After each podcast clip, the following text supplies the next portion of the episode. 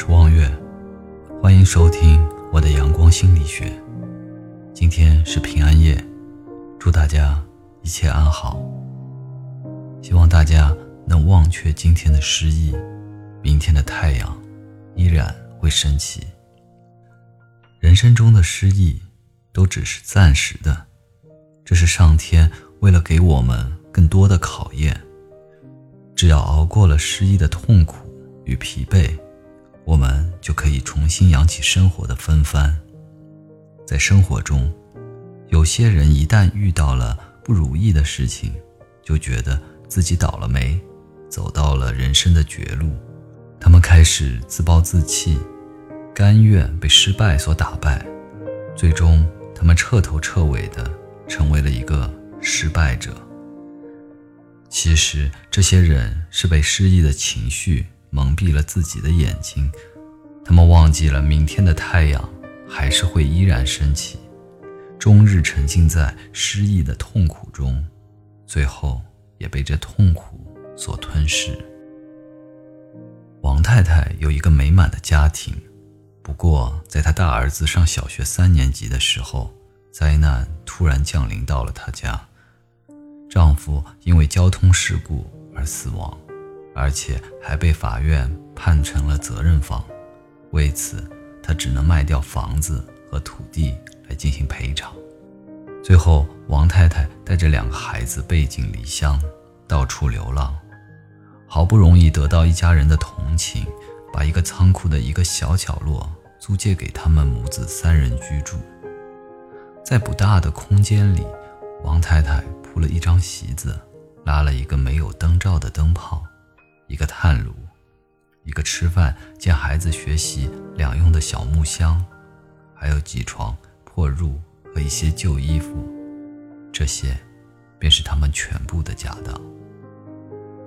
为了维持生计，王太太每天早上都很早离开家，先后去几处打零工，回到家里已经半夜了。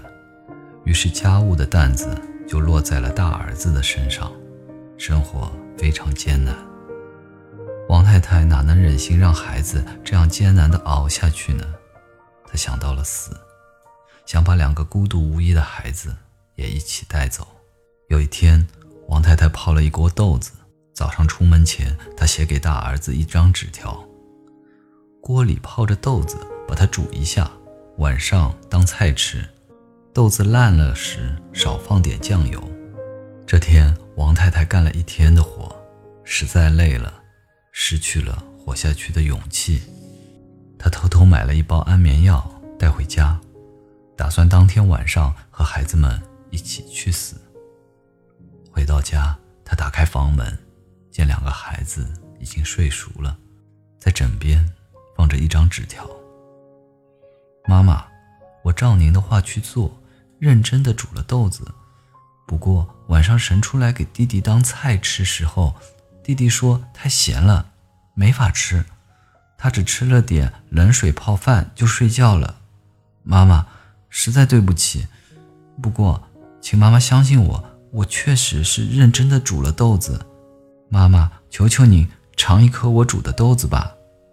妈妈，明天早上不论您起得多早，都要在走时叫醒我。再教我一次煮豆子的方法。您今天一定很累吧？我心里明白，妈妈是在为我们操劳。妈妈，谢谢您。不过，请您一定要注意自己的身体。晚安。泪水从王太太的眼里夺眶而出，她看着熟睡的孩子，毅然放下了死的念头，因为。她突然发现，还有很多的东西支撑着自己活下去。失意的时候，人们总想着放弃，他们被一时的痛苦所蒙蔽，看不见人生中如花般的美好。王太太所遭受的打击是致命的，一个弱女子还带着两个需要照顾的孩子，该如何活下去呢？失意的她看不到希望。得不到帮助，唯有靠自己。假使心态稍有偏差，他就会选择结束自己的生命。然而，是孩子那几句乖巧而懂事的话，让他看到了活下去的希望。孩子这么小，都在坚强地伴我生活，我呢，当然应该更承担起做妈妈的责任，积极向上，努力地活着。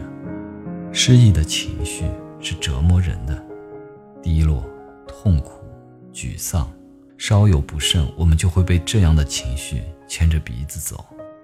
在失意的情绪中自暴自弃，绝望地把自己的生命往悬崖上推，最后毁灭了自己。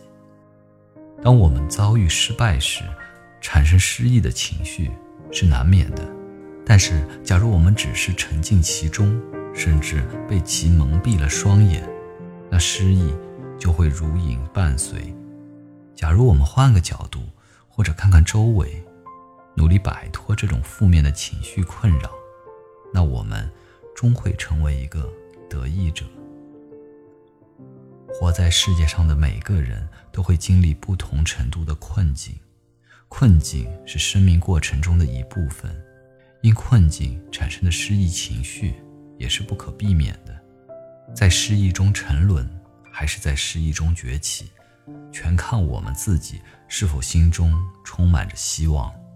所以，当困难与挫折来临的时候，应平静面对，不要被失意的情绪蒙蔽了双眼，积极乐观地去处理。只要我们心中怀着希望，那就有了战胜困难的勇气。